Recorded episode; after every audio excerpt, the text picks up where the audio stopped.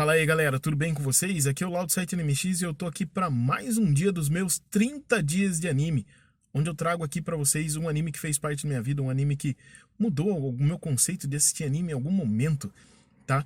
Quando eu conheci esse anime, o anime Bokugakega, Boku, Bokugakega Inaimashi, acho que eu falei certo, ou Erased na versão americana. Bom, gente, quando eu conheci ele, é um anime aí que você pode encontrar na Crunchyroll, inclusive, é, eu não estava muito ligado no que estava acontecendo, o que, podia esperar do anime, eu não tinha assistido nada, só tinha visto o pôster, só tinha feito alguma matéria ou outra no site, mas não tinha me ligado na história hum, do anime, que foi o que acabou me surpreendendo nesse anime aí pela surpresa, tá? É, conta a história do Satoru. Satoru é um rapaz de 29 anos que trabalha aí numa pizzaria.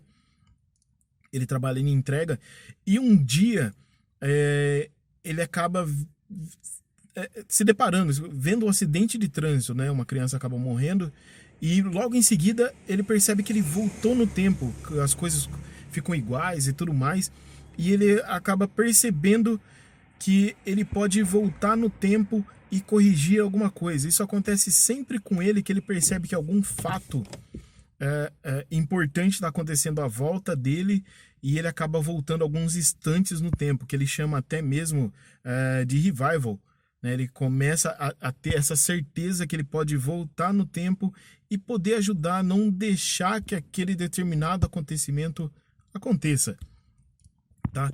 Dentro de tudo isso, uh, dentro dessa história aí, que parece ser simples, é, acaba acontecendo alguns fatos que forçam o Satoru a voltar no tempo. Ele acaba voltando aí 18 anos no tempo voltando aí para 2006, para vocês terem uma ideia, uh, quando uh, esse determinado fato acontece, ele voltando para 2006, ele volta no corpo dele mesmo de criança, só que ainda com todas as memórias dele de um rapaz de 29 anos. Dentro dessa volta aí, que é o que acaba deixando mais interessante, ele volta para um período em que crianças estão sendo sequestradas, crianças uh, estão sendo mortas por um serial killer que é, mesmo com 29 anos, ninguém sabe, ninguém consegue é, descobrir quem que é esse serial killer, essa pessoa que está matando crianças na cidade dele, tá?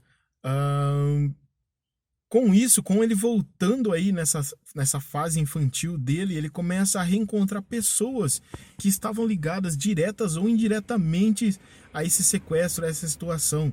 A família dele, a mãe dele, é, os amigos dele da escola e ele acaba se achando uh, se achando não né? É, ele, ele, ele, sente que ele pode ajudar de alguma forma ele pode ajudar a solucionar isso que é no caso ele acaba se envolvendo com uma das principais crianças que acabam desaparecendo nesse período né?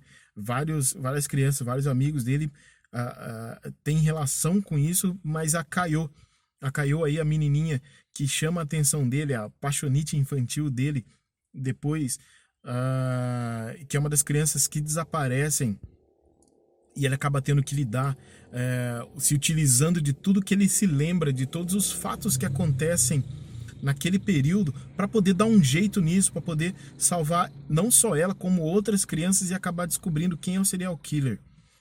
Uh, o anime, gente, tem muitos acontecimentos, muitas reviravoltas. Praticamente em todo episódio tem uma reviravolta interessante.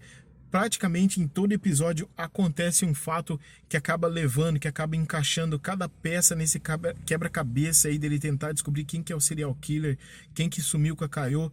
Outro amigo dele acaba sumindo também, outro amiguinho dele. É bem, bem bacana.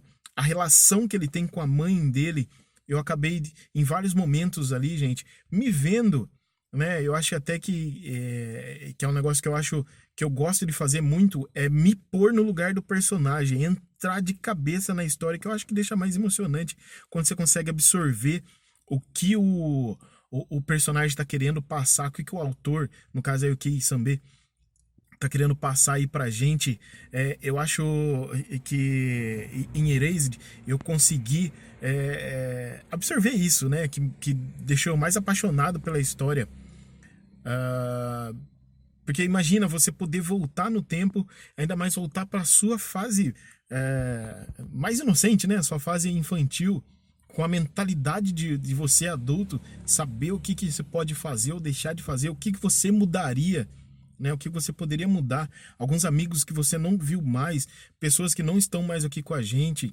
Essa sensação dentro de todo esse mistério, dentro de toda essa correria, que é o que eu acho que mais surpreende em Erased, tá?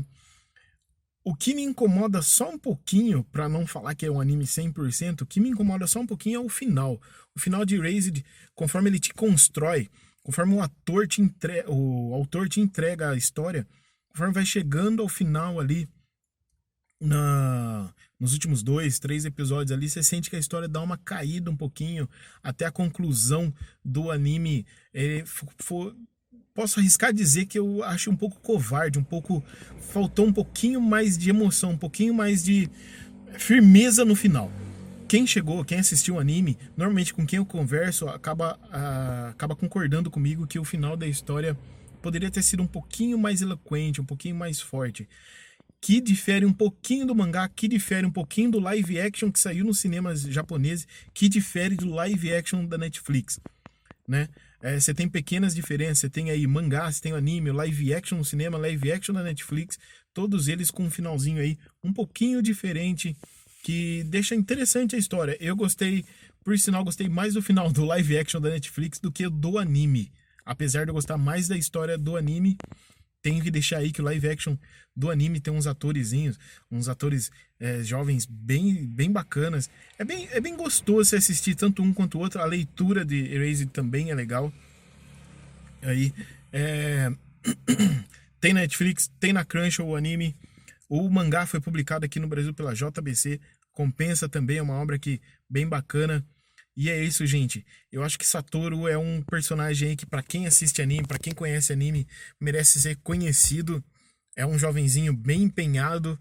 E as sacadas que acontecem durante a série são bem bacanas, são bem engraçadas. É um mangá, é uma obra sem nem para um público um pouco mais adulto, mas eu acho aí que acaba conquistando vários, várias vertentes de quem gosta de bastante anime, porque ele tem de tudo um pouquinho. Ele tem seinen, tem shonen e tem até o moe. de alguma maneira. Beleza, gente? É isso. Amanhã tem mais anime. Espero que vocês estejam gostando. E é isso. Alguma dúvida? Qualquer comentário que vocês queiram fazer aí a respeito desse projetinho? Deixa aí nos comentários, beleza, gente? Obrigado. Ativem a sineta lá para saber se amanhã tem mais um. É, amanhã tem mais. Belezinha, gente? Me enrolei aqui. Tá bom? Tchau, tchau. Até mais.